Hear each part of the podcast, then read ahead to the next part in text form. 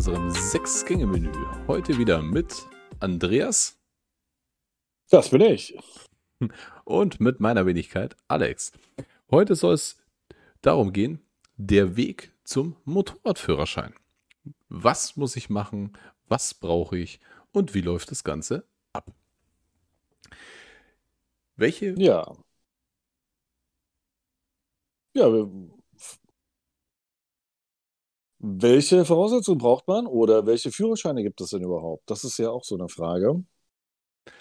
Wir haben ja im Grunde genommen haben wir mehrere Führerscheine, mit, man, mit denen man ein Motorrad fahren darf. Also Ganz unten mit 16 Jahren wäre der A1, der 100, genau. so im Volksmunde eigentlich genannte 125er Schein. Genau. Davon machen ab 16 Jahre 125 Kubik, Leistung 11 kW, 15 PS. Für die Leute, die mit kW nichts anfangen können, weil heutzutage, man benutzt das eigentlich gar nicht mehr PS, aber man, ich glaube, das ist immer noch geläufig, PS zu sagen statt kW. Mit 16. Dann der A2-Führerschein ab 18 gedrosselt auf 48 PS beziehungsweise 35 kW. Und bei der Führerscheinklasse A2 muss man auch darauf achten, dass das Motorrad eine Ausgangsleistung von 98 PS nicht überschreitet. Das kommt ja auch noch mit ja, erschwerend mit hinzu. Ja, da gab es nämlich mal Probleme in der EU, weil das war in der EU, glaube ich, überall so geregelt, dass das so war schon. Und in Deutschland äh, konnte man jedes Motorrad, glaube ich, drosseln, wie man es wollte, auch wenn das Ding 135 PS hatte, konnte man das einfach mal auf 35 PS runterdrosseln. Das geht nicht mehr. Auf 48 PS. Äh, es gab dann auch tatsächlich dann die Fälle, dass die Motorräder, die A2-Fahrer in Italien rausgezogen wurden, weil das Motorrad nicht den italienischen ähm, Maßgaben entsprach. Und dann mussten die anscheinend laufen oder mit dem ADAC zurückfahren. Ich weiß es nicht. Also das Keine weiß Ahnung, ich jetzt persönlich auch nicht, aber ich weiß das halt mit dieser, das dürfte nicht mehr als 98 PS sein, ansonsten gilt halt noch die alte Regelung. Das heißt, wenn das Motorrad vor einem gewissen Baujahr noch gedrosselt worden ist, dann darf man es jetzt halt auch noch mit dem A2 zumindest in Deutschland fahren. Im EU-Ausland mhm. sieht es halt dann wieder anders aus. Genau. Bekannt ist das Motorrad, was damals äh, meist verkauft wurde, gedrosselt war, glaube ich, die BMW S1000RR und S1000R, also die Naked Bikes und Sportmotorräder, ja. die wo offen knapp 200 PS haben oder sogar ein bisschen drüber sind. das war halt, oh, dann, wow. war halt so ein kleines Schlupfloch, wie man dann jungen Leuten auch so eine PS-Monster, sag ich jetzt mal, verkaufen konnte. Naja, macht ja auch ein bisschen Sinn. Ne? Also wenn man jetzt zum Beispiel ein Motorrad hat, was man ja später dann auch fahren möchte, wenn man offen fährt, so muss sie halt irgendwie gucken, ja, muss halt zwei Motorräder kaufen. Dann eins für A2 und dann eins für. Aber im Grunde genommen reichen ja 98 PS vollkommen aus. Sagen wir also, mal ehrlich, das reicht schon aus. Das reicht eigentlich aus und der Übergang eigentlich schon von 48 PS auf 98 PS ist ja auch schon gewaltig. Auf jeden Fall. Also, aber ich muss ehrlich sagen, ich habe 98 PS und mich juckt es gar nicht, danach äh, noch mehr PS zu haben. Also der Wunsch ist nicht vorhanden, tatsächlich nicht. Also ich habe ja damals noch die Führerscheinklasse gemacht, A beschränkt, den man damals mhm. mit 18 gemacht hat und da durften wir nur 34 PS haben. Und mhm. zwei Jahre später durfte ich ja sie öffnen und hatte mhm. dann mhm. 70 PS, also das Doppelte. Und mhm. das war wie, wie ein anderes Motorrad. Also ja. ich sage jetzt mal so, für den Einstieg ideal. Also dieses, diese Verdopplung der Leistung reicht vollkommen aus. Danach, wenn man dann mit entweder erst sagt, hey, hm, habe ich keinen Bock drauf, juckt mich nicht, dieses gedrosselte Fahren, ich will gleich eine große Maschine, da muss ich halt entweder mhm. warten bis zu meinem 24. Lebensjahr oder halt warten, bis ich zwei Jahre lang den A2 hatte und dann kann ich auch auf den großen aufsteigen. Ja. Mit einer Aufstiegsprüfung. Um natürlich einen Motorradführerschein erstmal überhaupt erwerben zu können, weil jetzt kennen wir ja schon drei Arten des Motorradführerscheins, muss ja. man erstmal eine Fahrschule aufsuchen. Das ist sinnvoll. Und jetzt natürlich die Frage, wonach suche ich mir die aus? Was würdest du sagen? Wonach würdest du als Motorrad, angehender Motorradfahrer dir eine Fahrschule aussuchen? Meinst du jetzt so in einem in einem Ort, in dem ich schon länger wohne? Oder meinst du, wenn ich jetzt so noch gar keinen Freund hätte, der irgendwie einen Führerschein macht oder sonst irgendwas? Also ganz ja, unvoreingenommen mal. Ja, das ist ja immer die Frage. Also, wonach geht man? Geht man nach dem Geld? Dahin, soll ich dahin gehen, wo es am billigsten ist? Soll ich dahin gehen, wo die, die besten Motorräder haben oder wo der Fahrlehrer sympathisch ist oder wo das Team, die Fahrschule allgemein vielleicht einen guten Ruf hat? Ja, was ist wichtiger? Also ich würde schon sagen, der Preis sollte nicht unbedingt äh, im, im Vordergrund stehen, weil man muss mal überlegen, wenn man sich einen Motorradführerschein wenn man den erwirbt, dann hat man den ja auch ein Leben lang. Und wenn man jetzt mal sagt, okay, der kostet halt jetzt mal anderthalbtausend Euro, dann bezahle ich die anderthalbtausend Euro ja nur einmal. Also das wird das Billigste sein, was du je in deiner Karriere als Motorradfahrer äh, haben wirst, der Motorradführerschein. Weil der wird, wenn du den mal aufrechnest auf 40 Jahre, die du Motorrad fährst noch, vielleicht, auch wenn du nur noch 20 Jahre fährst, wenn du schon älter bist, äh, das ist eigentlich der geringste Posten im Grunde genommen. Tatsächlich. Also ich würde Lass es mal 2000 Euro sein. Gehen. Lass es mal ja. 2000 Euro sein. Es ist trotzdem noch für, für ein Hobby relativ kostengünstig zu erwerben. Wenn man jetzt mal andere ja. Sportarten ansieht, die man noch so machen kann, die kosten um einiges mehr Geld. Und, Auf jeden Fall. Und ich sag's mal so, also wenn ich jetzt halt unvoreingenommen, ich kenne keinen, ich kenne keine Fahrschule, die Fahrschule, in der ich meinen Autoführerschein gemacht oder ich bin 16 und möchte meinen 125er Schein machen. Einmal würde ich in der heutigen Zeit das Internet benutzen, einmal schon mal so mhm. vorab ein bisschen abzuchecken, was hat die Fahrschule für Bewertungen. Mhm. Und dann würde ich mir da so mal ein, zwei Fahrschulen raussuchen oder drei, die ich ganz cool finde. Und dann würde ich da einfach mal hingehen und mich persönlich beraten lassen, weil ich finde, am meisten merkt man, ob es sich lohnt, in diese Fahrschule zu gehen, ist bei der persönlichen Beratung wenn ich mich da wohlfühle, wenn ich mich da gut aufgehoben fühle, wenn mir das, die Atmosphäre da drin passt, dann ist es top. Dann hat man gewonnen. Weil ich vergleiche, ich auch. Ich finde, ich vergleiche das jetzt einfach mal mit dem Tätowieren.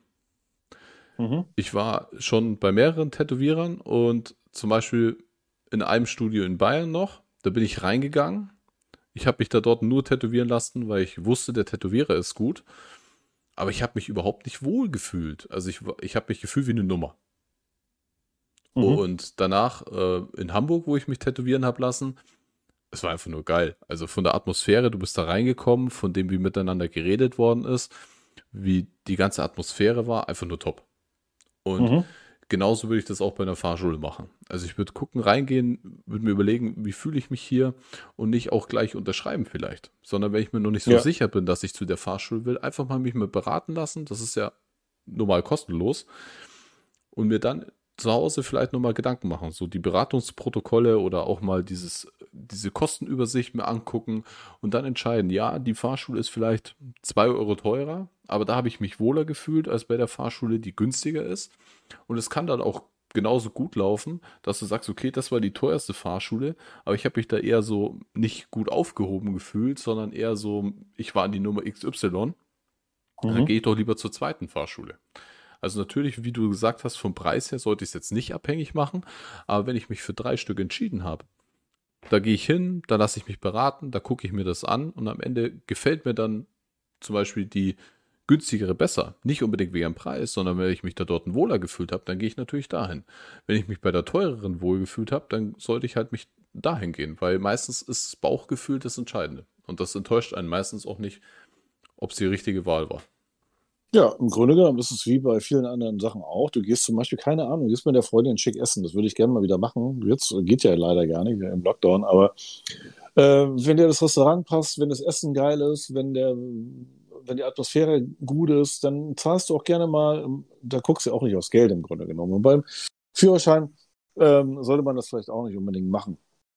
Natürlich muss man das auch ein bisschen im Hinterkopf behalten. Ähm, dass man nicht irgendwo, irgendwo hingeht zu einer Fahrschule, die einen vielleicht auch abzockt oder so. Äh, das gibt es ja auch heutzutage noch, tatsächlich. Und das muss man auch ein bisschen beachten. Aber wie gesagt, such dir eine Fahrschule aus, wo du dich wohlfühlst. Das kann ich auf jeden Fall unterschreiben. Guck ein bisschen aufs Geld, das auf jeden Fall auch. Aber ansonsten sollte das so ein bisschen ähm, schon passen zu dir. Ja, solltest dich wohlfühlen, die Fahrlehrer sollten in Ordnung sein, die sollten dir auch was beibringen können, das merkst du ja auch dann irgendwann, ob die dir vielleicht nur Schwachsinn erzählen.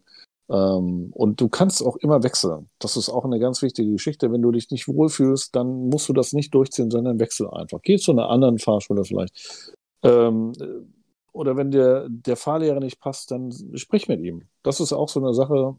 Ja, oftmals funktioniert die Chemie vielleicht auch nicht irgendwie. Dann ruhig ansprechen. Das kann. Man muss dann nicht wirklich jetzt die ganze Zeit dieses Durchziehen und ganz schlimm ist, wenn man bei den Fahrstunden keinen Spaß hat. Das ist eine ganz wichtige Geschichte. Wenn ich was lernen möchte, muss ich auch Spaß dabei haben. Natürlich. Und wenn du den nicht mehr hast, dann äh, dann mach einen Cut und äh, red mit dem Fahrlehrer und im Zweifel wechselt die Fahrschule dann halt.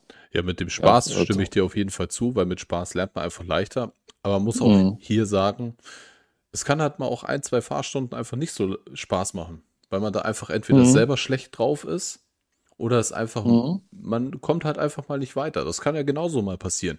Und dann ist halt das Wichtigste, mal den Kopf nicht in den Sand zu stecken. Nur weil jetzt mal zwei Fahrstunden nicht so gelaufen sind, wie man sich vorgestellt hat. Mhm. Warum gleich einen Kopf in den Sand stecken? Da kann man auch mal zu Fahrlehrer sagen, hey, was ist momentan los? Ich komme nicht aus dem Knie, irgendwie, irgendwie bockt es gerade nicht. Dann kann man auch mal reden. Dann kann der Fahrlehrer auch mal vielleicht sagen, hey, das Problem, warum es jetzt gerade nicht weitergeht, ist einfach nur deine Blickführung. Du konzentrierst dich nicht auf deine mhm. Blickführung oder du ärgerst dich viel zu sehr wegen Lapid Kleinigkeiten runter. So, du machst mhm. beim zum Beispiel Schritttempuslalom. Ich sag zum Beispiel zu meinen Schülern, zu Grundvoraufgaben kommt man dann noch, keine Sorge. beim Schritttempuslalom, zieh durch. Und wenn du mir ein Hütchen umwirfst, ist mir das egal. Zieh es einfach durch. Und wenn du am Ende raus bist, dann baue ich das wieder auf und wir machen das Ganze nochmal. Aber wenn du gleich bei dem zweiten Hütchen, das du aus Versehen umgefahren hast, gleich aufgibst, mhm. was lernst du dann daraus? Gar nichts. Sondern es geht immer darum, ums Weitermachen. Und dann macht es denen ja auch am meisten Spaß, weil sie merken, hey, nur weil sie jetzt mal ein Hütchen umnieten, es geht nicht gleich die Welt unter. Die denken ja, ja das ist in der Prüf wegen der Prüfung. Die denken ja immer sofort alle an die Prüfung. Also denkt ihr nicht immer gleich an die Prüfung, sondern ihr seid am Anfang, ihr wollt das Ganze lernen. Und das bedarf ja. halt mal ein bisschen Zeit und ein bisschen Übung. Das geht leider nicht von heute genau. auf morgen. Und dann lebt halt auch mal damit, wenn es mal vielleicht ein Tag nicht so läuft oder wenn es mal einen Rückschritt gibt, aber gebt nicht gleich auf.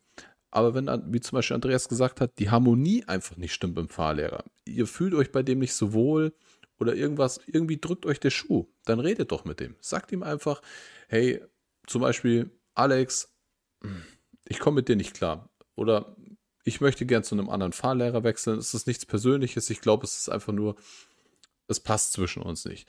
Wenn ihr das direkt zu einem Fahrlehrer sagt, dann ist es immer was angenehmeres, finde ich persönlich, als wenn man dann einfach ins Büro geht und sagt, hey, ich will einen neuen Fahrlehrer. Ja. Weil als Fahrlehrer, so, ja. als Fahrlehrer sieht man immer seine Schüler so ein bisschen als Schützlinge an, würde ich jetzt einfach mal sagen. Man kümmert mhm. sich um die bis zum Schluss, bis zur Prüfung. Und wenn man dann natürlich mal eine Woche oder zwei was von dem Schüler nicht hört, dann, dann fragt man natürlich mal nach, dann schreibt man dem Schüler auch mal. Und wenn der Schüler einen dann ignoriert, denkt man sich auch so, hä, was habe ich denn falsch gemacht? Was ist denn los? Und da kann man auch konstruktive Kritik geben, dass man einfach mal dem Fahrlehrer sagt, hey, bei dir hat mir das oder das nicht gefallen. Und dann kann der Fahrlehrer auch weiterarbeiten. Das heißt, vielleicht merkt er dann, wo sein Fehler lag. Oder man merkt einfach nur, dass für beide die Chemie nicht gestimmt hat. Also das kann konstruktiv auch sein, sowas, so ein Gespräch zu suchen. Ja, wir hoffen natürlich nicht, dass es so weit kommt. Also im Normalfall äh, wird das auch nicht so sein. Im Normalfall äh, wirst du zur Fahrschule gehen, du wirst den Fahrlehrer finden und, im, und zu 90 Prozent, sage ich einfach mal jetzt, wird das funktionieren. Ne? Aber wie gesagt, äh, wirklich auch trauen, mal was zu sagen. Ja, zum Beispiel, ich komme damit nicht klar, wie du mit mir redest, ich komme damit nicht klar, dass du mir äh, da und da nicht weiterhilfst. Das kann man ruhig machen. Und wenn das dann nicht funktioniert, dann muss man eigentlich ja, kann man die Konsequenzen dann mal ziehen und kann sagen, okay, ich gehe dann mal. Aber ganz ehrlich, also das hast du wahrscheinlich auch ganz selten. Ich habe das vielleicht mal ein, zweimal erlebt, irgendwann mal. Aber an der Fülle der Fahrschule, die wir schon ausgebildet haben, ist das echt ein verschwindend geringer Teil. Und das geht wahrscheinlich die meisten Fahrlehrer so. Sollte das nicht so sein, wenn du sagst, die meisten Fahrschüler hauen ab, dann weiß ich nicht. Dann liegt es meistens am Fahrlehrer wahrscheinlich dann, wenn.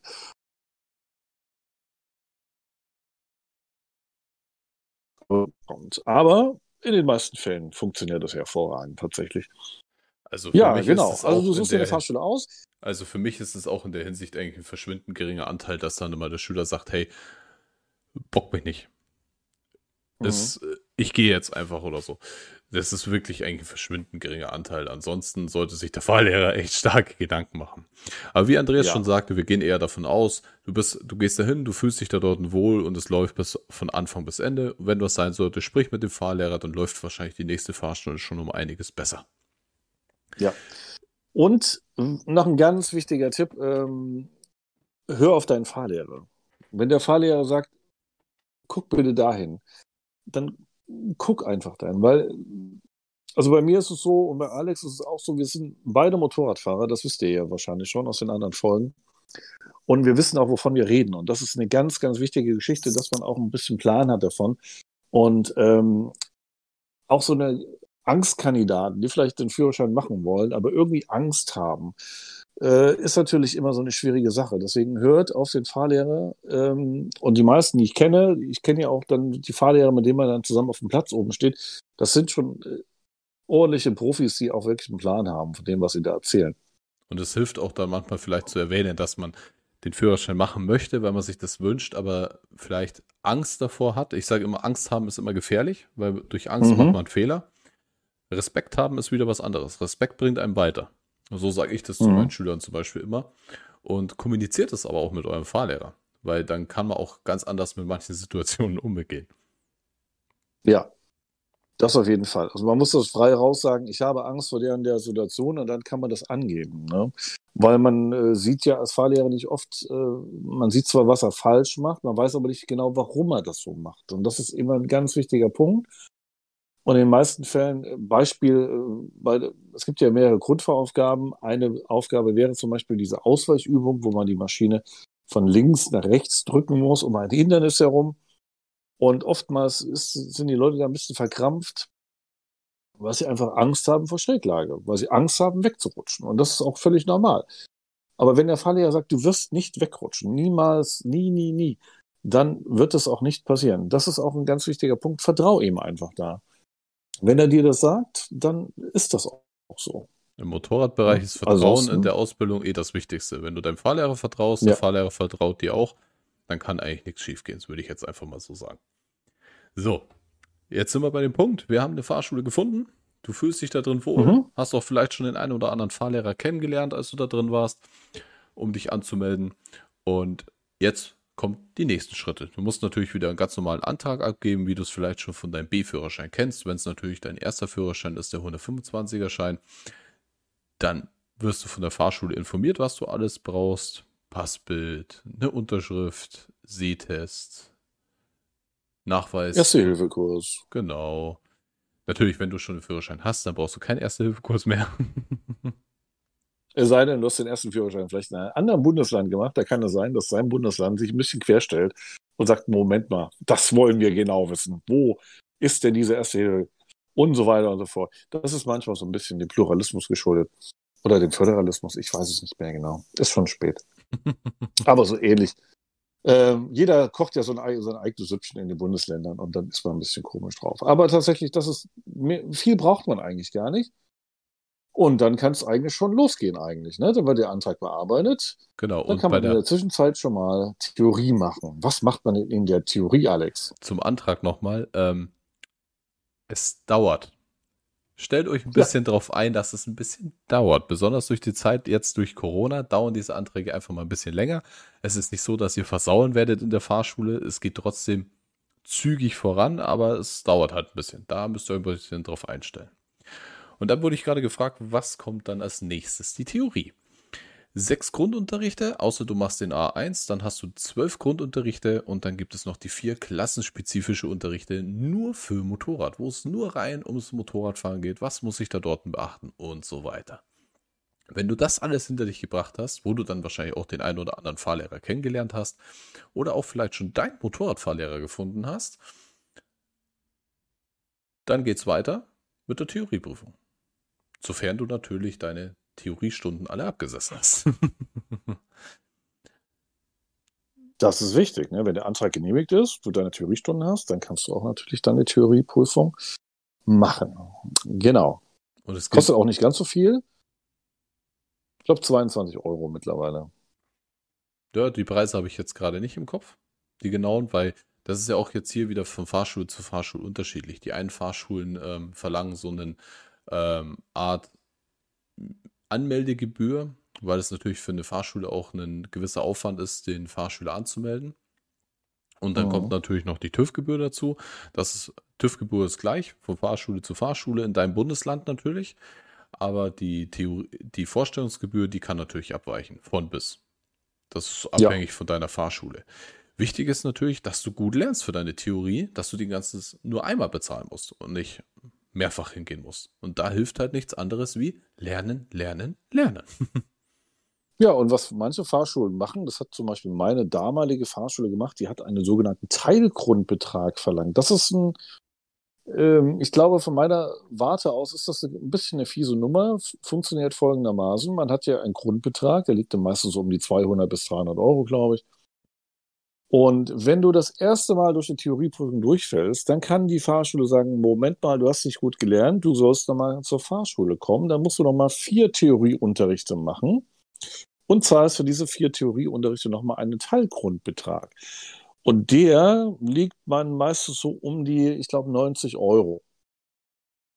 Das ist rechtens, ist nicht ganz fair, aber manche Fahrschulen machen das. Achte da bitte drauf, auf den sogenannten Teilgrundbetrag. Das steht dann auch in deinem Ausbildungsvertrag so drin. Ne? Also da würde ich mir das auch mal richtig durchlesen. Also das mit dem Teilgrundbetrag, das ist meine aktuellen Fahrschule nicht so. Ich finde das, fand das auch immer ganz, ganz schlimm, weil der Fahrschüler dann irgendwo bei Vorfahrtsfragen durchgefallen ist vielleicht und muss da nochmal vier Stunden machen. Und das Geile ist, er muss die vier Stunden nur absitzen einfach, ob da jetzt Vorfahrt rankommt oder nicht.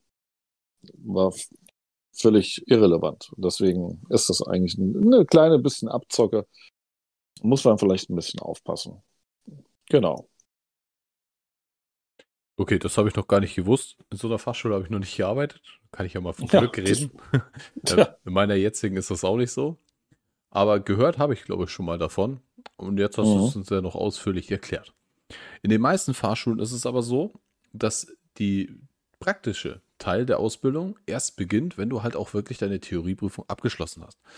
Das hat nicht unbedingt damit was zu tun, dass man dich raus äh, hinhalten möchte, das Ganze rauszögern möchte oder so, oder dir irgendwas Negatives damit antun möchte, sondern es ist einfach nur dem geschuldet, dass man die Erfahrung gemacht hat in den Jahren oder Jahrzehnten, wo man diesen Beruf schon ausübt oder die Fahrschulen es auch schon gibt, dass manche Schüler einfach anfangen, wenn sie Fahrstunden nehmen, nicht mehr zu lernen.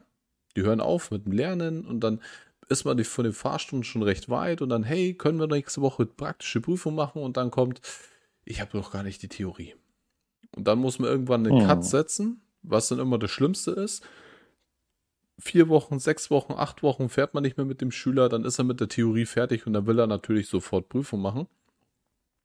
Und dann wird es natürlich schwierig. Lange nicht gefahren, jetzt muss man erst wieder reinkommen und am Ende kostet das auch der Führerschein mehr, weil man natürlich jetzt wieder einiges nachholen muss.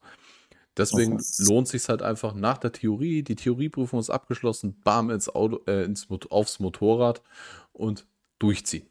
Wirklich am Ball bleiben und gucken, dass man fertig wird. Ja. Das ist auf jeden Fall ein wichtiger Hinweis und das wird, das machen viele Fahrschulen tatsächlich so. Äh, macht ja auch ein bisschen Sinn. Ja, man will ja gucken, dass man die Leute dann am besten durchbringt. Und es gibt auch Leute, die hängen dann auch. Und ich kenne auch Fälle, wo Leute äh, sechs, sieben Theorieprüfungen gebraucht haben. Da kann, kann man sich ja vorstellen, was das für eine Zeit ist. Wo man dann immer fährt und fährt und fährt und dann äh, kann man trotzdem nicht weitermachen, weil man die theoretische Prüfung braucht, bevor man die praktische Prüfung machen kann. Das ist eine Grundvoraussetzung. Und viele Leute kriegen das halt einfach nicht hin, leider. Und deswegen muss, müssen die Fahrschulen dann ja, solche Schritte in Angriff nehmen.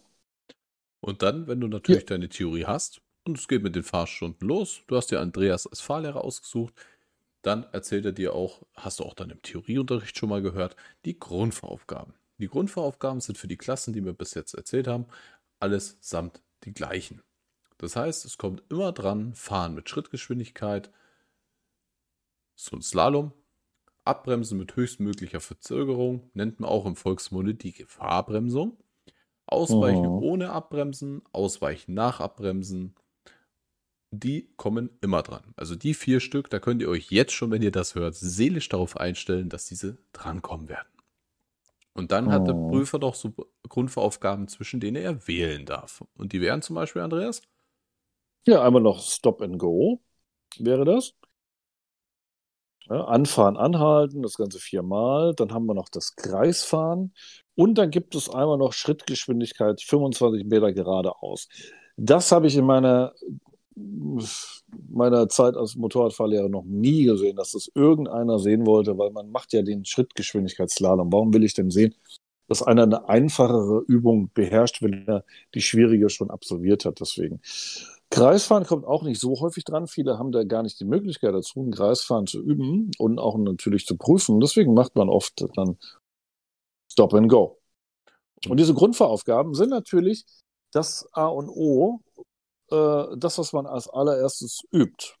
Das heißt, man geht auf den Platz mit dem Fahrlehrer, entweder man trifft sich dort und man fährt dann Huckepack dann hoch in den seltensten Fällen fährt dann der Fahrlehrer äh, mit dir schon selber hoch, dass du auf der Maschine fährst. Also das habe ich mm, noch nie erlebt. Es sei denn, irgendeiner hat schon einen Führerschein und macht eine Aufstiegsprüfung. Das wäre dann noch eine Möglichkeit.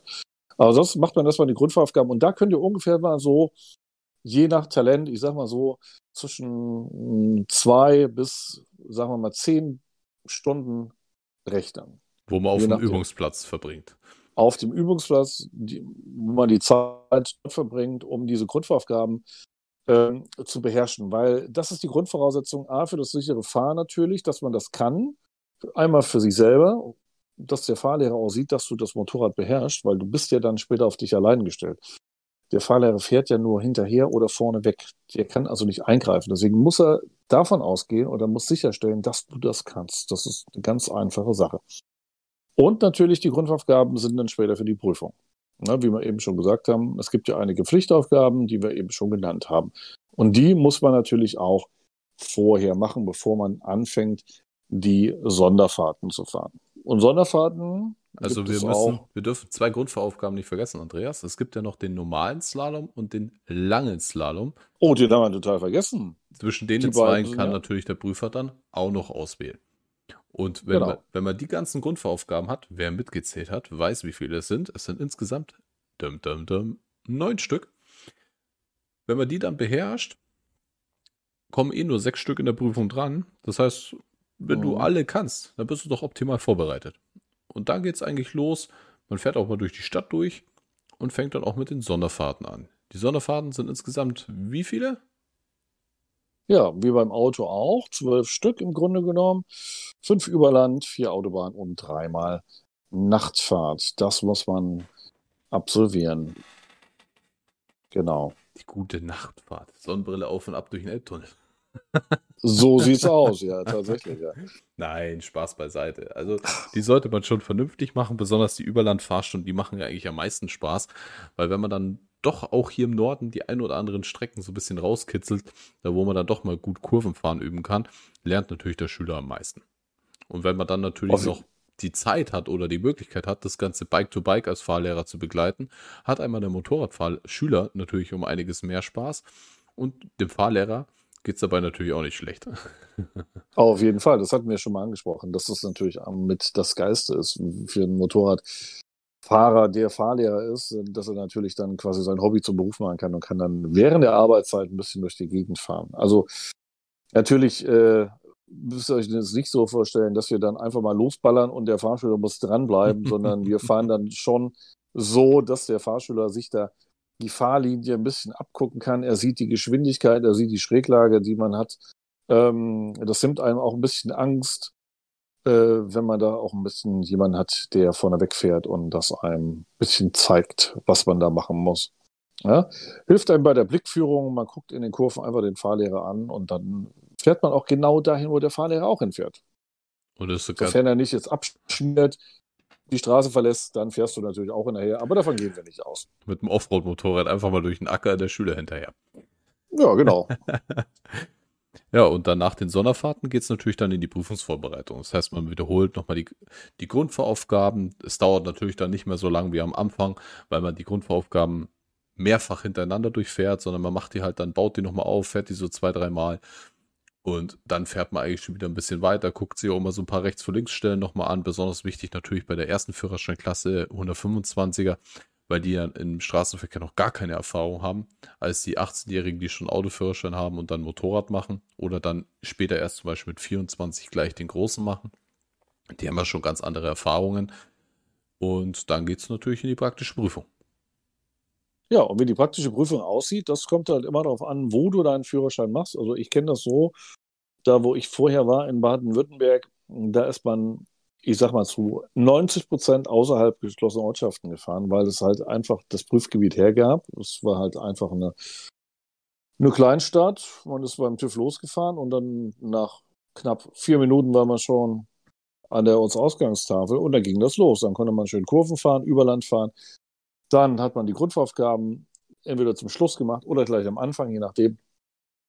Und das ist eigentlich das, wie eigentlich eine Motorradprüfung aussehen sollte. Das kann man allerdings in Hamburg zum Beispiel oder in anderen Großstädten nicht realisieren. Das heißt, ihr werdet auch in der Prüfung in Hamburg öfters mal auch durch eine 30er-Zone fahren oder an irgendwelchen Ampeln links, rechts abbiegen und so weiter und so fort. Also das, was man eigentlich auch schon mit dem Auto macht, macht man dann nochmal mit dem Motorrad. Ähm, das ist halt einfach geschuldet der Tatsache, weil man halt nicht so rausfahren kann, wie man es gerne möchte in der Zeit. Das müsste man ja zwei Fahrschüler mitnehmen und irgendwie unterwegs wechseln. Das wäre die einzige Möglichkeit, die mir da so einfällt. Ja, aber ansonsten geht es halt nicht. Die Prüfdauer beträgt sich hier bei A1, also eigentlich bei allen Motorradklassen kann man so sagen, auf 70 Minuten. Jetzt werden sich die ein oder anderen Zuhörer denken, oh mein Gott, 70 Minuten muss ich da mit dem Motorrad fahren und werde dann vom Prüfer beurteilt. Ganz so schlimm ist es natürlich nicht. Es kommt natürlich am Anfang eine sogenannte Abfahrtskontrolle. Der Prüfer fragt euch was, der möchte euch natürlich auch ein bisschen euren Wissensstand wissen. Könnt ihr das Motorrad von Sicherheitscheckmäßig, Kette, Reifen etc überprüfen, ein bisschen was dazu erklären. Euren Ausweis möchte er natürlich prüfen. Was bei uns gerne mal die Prüfer machen, ist, ähm, dass sie zum Hallo sagen, weil so kurz bei den Motorradleuten hinten auf dem Rücken drauf klopfen, um zu gucken, ob sie auch einen Protektor mhm. drin haben. Und dann geht es eigentlich los mit dem Fahren, auch so wie Andreas gesagt hat. Entweder am Anfang oder am Ende die Grundaufgaben, ein bisschen Überland, je nachdem, wenn Zeit drin ist, auch mal auf die Autobahn drauf. Und dann geht es wieder zurück. Da möchte euch natürlich auch noch erzählen, was er richtig schön gefunden hat, was er euch vielleicht noch mit auf den Weg geben möchte. Und dann erfahrt ihr, ob ihr bestanden habt oder nicht. Im Normalfall ist beim Motorrad eigentlich schon eher so, dass man besteht, als dass man jetzt durchfällt. Im Normalfall schon. Also meistens sind ja die Leute, die haben ja auch dann noch einen Motorradführerschein. Äh, ist ja nicht der erste Führerschein, sondern die haben ja schon Erfahrung. Aber beim Thema Rückenprotektor, da fällt mir gerade jetzt noch was ganz Wichtiges ein. Was ihr auf jeden Fall besorgen müsst, ist nicht der obligatorische Helm, der normalerweise nur vorgeschrieben ist. Ähm, gemäß, ich glaube, Paragraph 21a oder irgendwas war das, äh, der Strafverkehrsordnung, ist ja nur der Helm vorgeschrieben. In der Prüfung oder in der Fahrschule sieht es ein bisschen anders aus. Da braucht man eine komplette Schutzausrüstung. Die besteht einmal aus diesem Helm, aus einer Motorradjacke mit Rückenprotektor, ob der jetzt drin ist in der Jacke oder ob das so ein einzelner ist, den man sich anzieht, wie so eine Schildkrötenpanzer. Sei mal dahingestellt, man braucht Motorradhandschuhe, Motorradstiefel und eine geeignete Motorradhose. Das ist so vorgeschrieben. Es steht sogar drin und bei den Stiefeln, die müssen mindestens knöchelhoch sein. Also die müssen die Knöchel äh, bedecken. Ja, und das ist auch immer eine Frage, was sind jetzt Motorradstiefel? Weil es steht ja immer, ähm, man oftmals, es gibt ja auch bei namhaften äh, Motorradläden gibt es ja so Chucks zu kaufen, mehr oder weniger. Ähm, also, oder Sneaker, die zertifiziert sind. Ne? So eine CE-Prüfung, das heißt, die haben so kleine Knöchelprotektoren drin, die auch dann entsprechend geprüft sind. Und das sind zertifizierte Motorradschuhe. Die müssen die Prüfer anerkennen.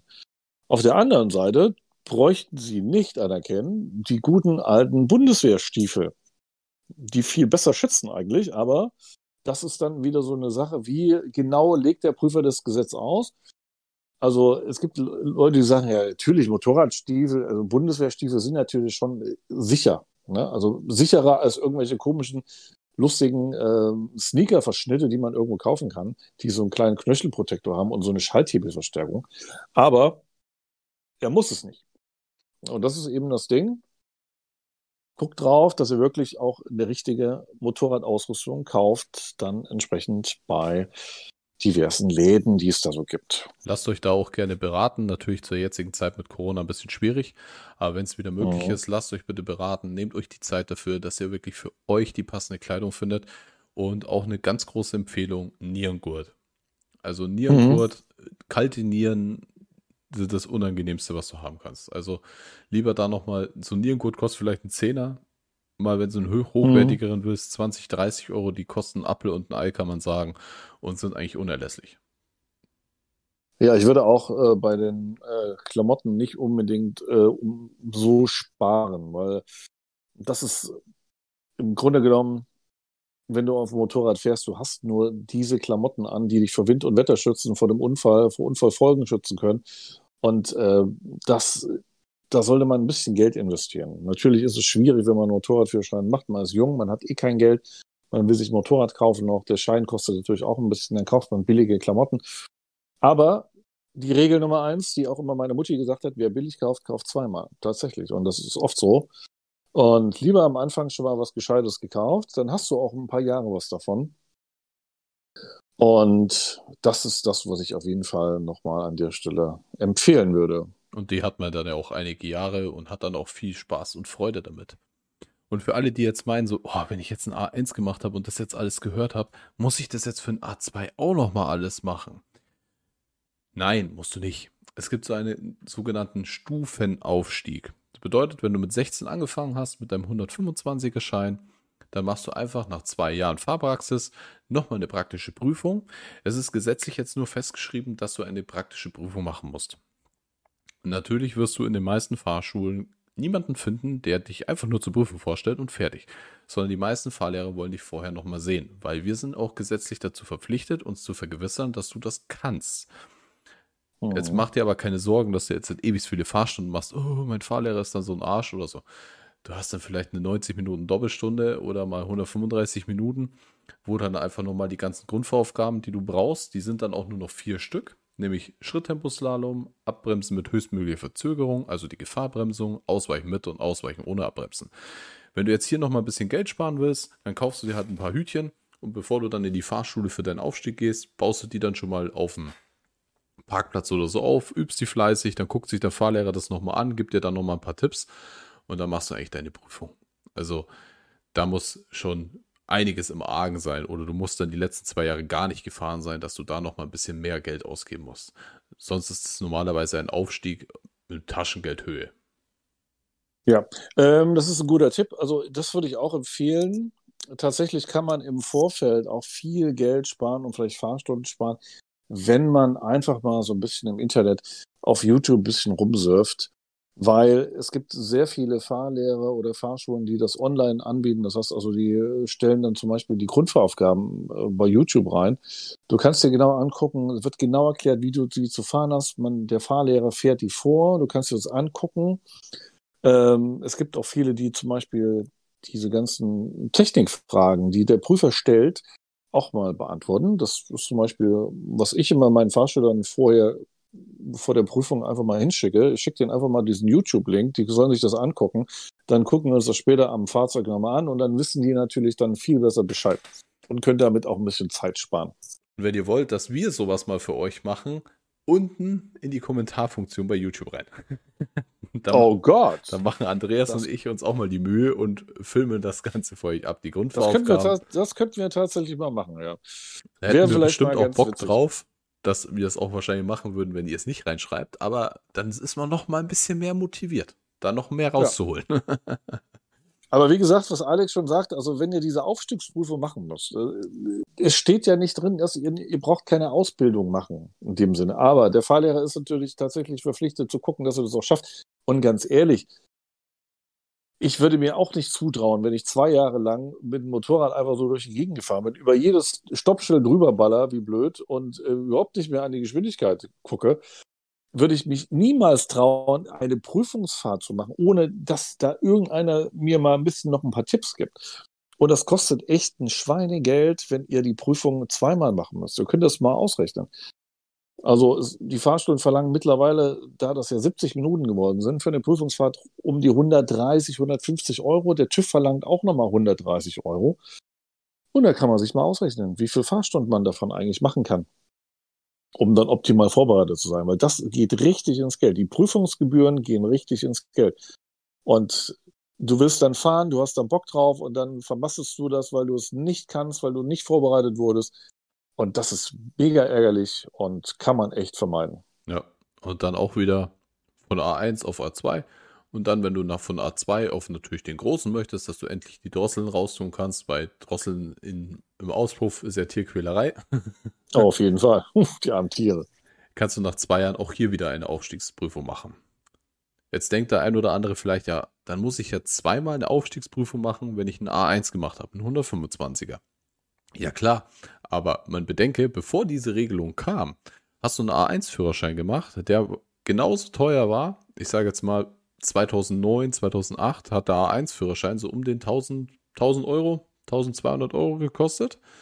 Und mhm. dann hast du nach zwei Jahren, wenn du den großen Motorradführerschein machen konntest, oder nach vier Jahren, hast du nochmal ungefähr dasselbe ausgegeben oder sogar teilweise noch mehr, um deinen nächsten zu erwerben.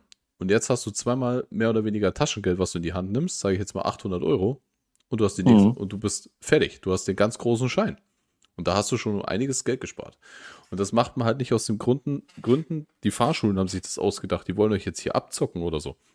Sondern das hat der Gesetzgeber gemacht. Und warum hat es das jetzt Gesetzgeber gemacht? Weil einfach zu viel passiert ist. Man hat einfach in den letzten Jahren gemerkt, dass zu viele Motorradunfälle oder zu viele schwere Unfälle passiert sind, weil einfach die Leute entweder damals mit dem beschränkt, wie es hieß, zwei Jahre gewartet haben, dann gleich sich eine große Mopete gekauft haben und dann gleich gib ihm und das gar nicht beherrscht haben. Und daher kam das Ganze. Also es ist nicht so, dass man jetzt euch unbedingt damit ärgern möchte, auch wenn es manchmal so rüberkommt, weil es natürlich Geld kostet. Aber mhm. hat eigentlich nur sicherheitstechnische relevante Gründe. Mhm. Ja, das ist richtig, auf jeden Fall. Das sehe ich auch so. Ähm,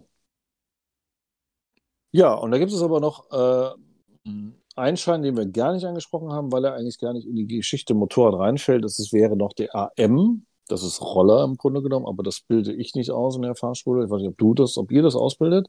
Also ich persönlich Roller. bilde das auch nicht aus manchmal Mofa, ja, aber das zählt ja auch da gar nicht mit rein. Und ich empfehle auch jedem, bevor er sich für ein AM entscheidet, sollte er sich eher den A1 nehmen. Preistechnisch kostet er vielleicht ein bisschen mehr, aber du hast viel mehr mhm. davon. Die Probezeit beginnt schon, ist dein Vorteil. Bei AM beginnt deine Probezeit nicht. Du kannst ja. dann zumindest im Straßenverkehr mitfließen, weil eine 125er läuft auch seine 110, 120 auf der Autobahn. Mit dem AM darfst du gar nicht auf die Autobahn. Du bist viel mobiler mit dem A1, also du hast viel mehr Vorteile, als wenn du AM machst. Auf jeden Fall. Natürlich möchten wir jetzt hier niemanden äh, zu nahe treten, der jetzt ein AM gemacht hat oder ein AM machen möchte, also einen Rollerführerschein. Aber meine persönliche Empfehlung, also jetzt rede ich nur von meiner persönlichen Empfehlung, wäre statt AM A1. Das würde ich auch so sehen, weil man halt einfach mehr hat fürs, für, vom Geld dann. Es ist ein bisschen teurer, aber wenn man dann sowieso später Motorrad fahren will, ist der Aufstieg ein bisschen günstiger, weil wenn du AM machst, AM kannst du nicht aufsteigen. Nee. Du musst dann komplett nochmal einen neuen Führerschein machen, der ne, alles wieder nochmal beinhaltet. Von daher, das macht, also, wie gesagt, das ist auch eine persönliche Meinung tatsächlich. Und meine Meinung ist auch, also AM ist etwas, was man sich so ein bisschen schenken kann, weil man einfach mit A1 auch mehr Spaß hat, glaube ich. Und dann gibt es noch eine Führerscheinklasse für alle, die vielleicht interessant, die zum Beispiel 25 Jahre alt sind, seit fünf Jahren den Führerschein ununterbrochen haben, also nicht zwischendurch mal abgegeben, wegen Geschwindigkeitsüberschreitung oder so, und sich sagen, hey, irgendwie, ich habe Bock in dieses Motorradthema mal reinzuschnuppern, aber ich möchte nicht gleich einen Motorradführerschein machen. Das ist dann der sogenannte B196. Mhm. Hier musst du nur die vier Theorieunterrichte machen in der Fahrschule, die klassenspezifischen, und danach zehn Fahrstunden. Das heißt natürlich mindestens zehn Fahrstunden. Bedeutet, wenn man natürlich merkt, dass du nach zehn Fahrstunden noch nicht klarkommst auf dem Ding, dass du dann vielleicht noch die eine oder andere Übungsstunde mehr nehmen solltest. Was hier aber auch bedeutet, das ist ja für zu deiner Sicherheit. Das ist ja jetzt nicht so, dass es ähm, dann verschenkt ist, sondern das ist ja wirklich für dein Gefühl, für deine Sicherheit im Straßenverkehr. Das ist ja alles gut für dich. Und das Ding heißt halt B196 und den hat letztes Jahr den, der Gesetzgeber rausgebracht. Und das ist so der, der Einstieg, sage ich jetzt, ins Motorradfahren. Und dann haben manche Schüler auch schon so gesagt, so, hm, sie haben das so Bedenken mit dem B196, weil dann könnten sie doch gleich einen großen machen. Wenn du innerhalb von einem Jahr, beziehungsweise von innerhalb von zwei Jahren dich danach entscheidest, hey, ich möchte vom B196, weil ich habe jetzt mal so ein bisschen ins Motorradthema reingeschnuppert, doch auf die große Maschine umsteigen. Kannst du ja gleich die große Motorradprüfung machen, also den A, und der klassenspezifische Unterricht kann dir angerechnet werden.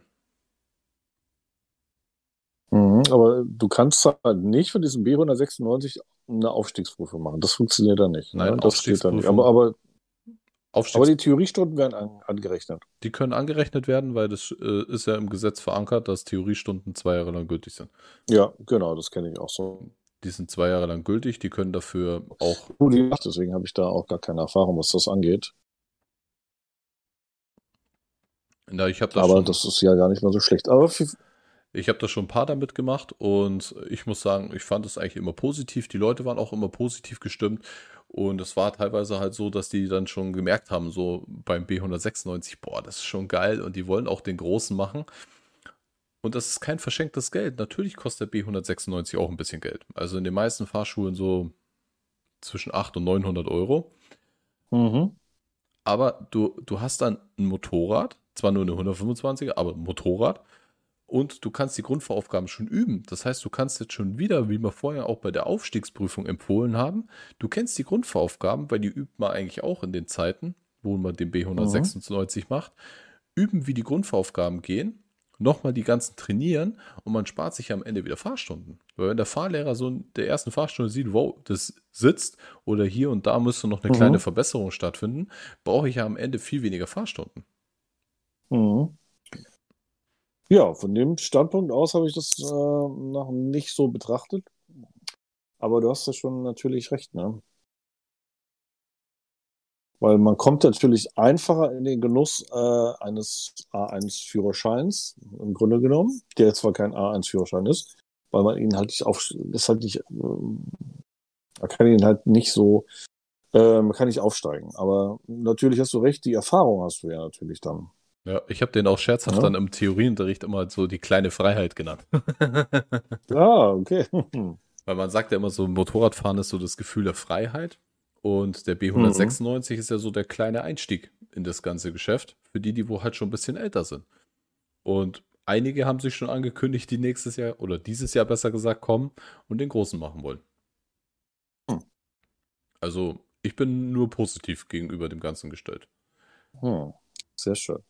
Ich habe übrigens letztens äh, vor, ich glaube, vor knapp einer Woche oder so, habe ich eine, eine WhatsApp-Nachricht gekriegt. Ich dachte, was ist Fahrschüler von mir von vor einem halben Jahr, glaube ich. Hat sich jetzt endlich eine Maschine gekauft, hat mir ein Bild geschickt von seiner Maschine, hat sich nochmal bedankt bei mir und bei der Fahrschule, dass das alles so geil gelaufen ist und dass wir ihm einen Traum erfüllt haben. Und das, liebe Leute, das geht einem Fahrlehrer runter wie Öl. Das ist richtig geil, wenn du sowas bekommst von deinen Fahrschülern, wenn er nochmal hinterher irgendwann mal später an dich denkt, wenn er sich seine Maschine gekauft hat, wenn er endlich auf sein Ding drauf sitzt und in den Sonnenuntergang fährt oder was weiß ich wohin. Und äh, dann denkt ich, das danke ich nochmal meinem alten Fahrlehrer, dass er mir das beigebracht hat oder dass ich, dass ich ein Teil war, äh, der ihn zu diesem Traum des Motorradführerscheins hingebracht hat. Das ist etwas, was ausmacht. Und das ist nicht irgendwie, dass wir möglichst viele Fahrschüler haben und dass wir äh, möglichst viele Fahrstunden machen mit denen, sondern das ist das, was ein, was es ausmacht, Fahrlehrer zu sein, finde ich. Ja, und für mich, und wer ja mein Interview gesehen hat, der weiß ja, dass ich durch meinen Motorradführerschein mit meinem Fahrlehrer eine mhm. Freundschaft ja, genau. angefangen hat. Ich so besser Motorradfahren gelernt habe und am Ende sogar mich für den Beruf Fahrlehrer entschieden habe. Mhm. Und ich habe auch jetzt ab und an mal schon Touren mit Fahrschülern unternommen. Somit, die waren fertig, ja. die haben ihr Motorrad gehabt, die haben ein bisschen geübt und dann ist man halt mal zusammengefahren. Dann konnte man noch mal so ein bisschen Verbesserungsvorschläge geben. War echt geil. Also. Das habe ich äh, letztes auch gemacht. Ähm, weiß gar nicht, ob das Schwarzarbeiten ist. Müssten wir vielleicht eventuell rausschneiden, wenn das so sein sollte. Ein ehemaliger Fahrschüler kam mit mir, äh, wir haben uns getroffen auf dem Platz, wo wir sonst die Grundaufgaben gemacht haben. Er wollte mal noch ein bisschen Aufwärmtraining machen und hatte seine Freundin mitgebracht mit dem Roller. Die war mit so einem 50er Roller gekommen und die ist irgendwo mal beim Abbiegen in den Busch reingefahren. Und dann habe ich mir ja auch so ein bisschen mal geguckt, woran liegt es denn? Bei ihr war es halt irgendwie die Blickführung. Die hat ja den Busch angeguckt, der Klassiker halt, kennst du auch. Ja? Und dann habe ich da ein bisschen Abbiegen mit ihr geübt und so weiter und so fort. Und wollte auch gar kein Geld haben. Ich habe gesagt, lass uns mal essen gehen oder so. Und dann haben wir uns ein Essen ausgegeben und, das war, und dann haben wir, waren wir noch irgendwo an Trinken. Und das ist so wie bei dir auch im Grunde genommen. Also das, äh, man lernt ja auch neue Leute kennen dann tatsächlich bei so einer Geschichte. Ja. Und äh, man kriegt so eine gewisse Verbindung dann. Und mit einigen Leuten fährt man dann halt auch mal eine Runde. Das ist ganz geil. Motorradfahren verbindet.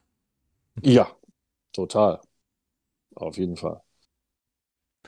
So. Und vielleicht habt ihr ein bisschen Geschmack bekommen auf den Motorradführerschein heute. Wer weiß. Auf jeden Fall hoffen wir, dass wir euch gut informieren konnten darüber. Vergessen werden wir normalerweise nichts haben. Hoffe ich. Falls doch, sagt uns Bescheid. Wir sind ja auch schon älter, also ich zumindest. Es ist auch schon spät. Von daher kann man auch schon mal ein bisschen was vergessen. Alex ja nicht so. Bei dem muss das alles noch funktionieren, das Hören, Echt? aber naja. Ja, ich mache auch gerne mit meinen Fahrschülern. Ich weiß nicht, ob du es kennst. Da gibt es da so Kärtchen, da wo die Grundvoraufgaben draufstehen.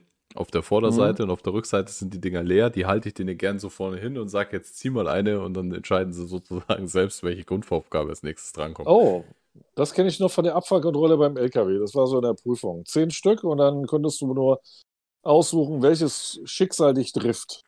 ne? Was musst du jetzt machen? Ja, so mache ich es beim Motorradfahren auch. Kann man machen. Wo hast du die, die Kärtchen hast du dir selber gemacht oder gab es die irgendwo? Nee, die gibt es bei dem namhaften Verlag für Fahrschulen. Bei dem namhaften Verlag, der mit dem, der auch was mit der Drossel zu tun hat. Ja. Ah, okay, ja, gut. Jeder, für jede Fahrschule ist fast bei der Drossel. Ja. bei dem komischen, naja. Wir wissen Bescheid. Das war jetzt so ein kleiner Insider. Die Fahrlehrer, die zuhören, werden es wissen. Ich glaube auch. Jeder kennt diesen einen Verlag. So, dann, wie gesagt, wir hoffen, wir haben euch gut informiert, haben euch Geschmack auf den Motorradführerschein gemacht und dann sieht man sich vielleicht sogar in der Fahrschule wieder. Mhm, wer weiß. Wer weiß. Ansonsten wünschen wir euch noch gutes Gelingen bei eurem Vorhaben. Wenn es euch gefallen hat, gerne einen Daumen hoch da lassen oder irgendwas in die Kommentare reinhauen. Wir freuen uns auf alles, was ihr uns noch, uns noch bietet. Und wie gesagt, bei genug Kommentaren, die wo sagen, hey, wir haben auch Bock von euch, irgendwelche Techniksachen, irgendwelche Grundvoraufgaben zu haben als Video, gerne unten rein. Wir kümmern uns dann drum. Du kümmerst dich drum. wir. Wir kümmern uns drum, natürlich. Nein, klar. Gut, in diesem Sinne, wir wünschen euch was. Einen schönen. Äh, bleibt gesund und schöne Woche noch. Und guten Durst. Ciao, ciao. Ja, ciao.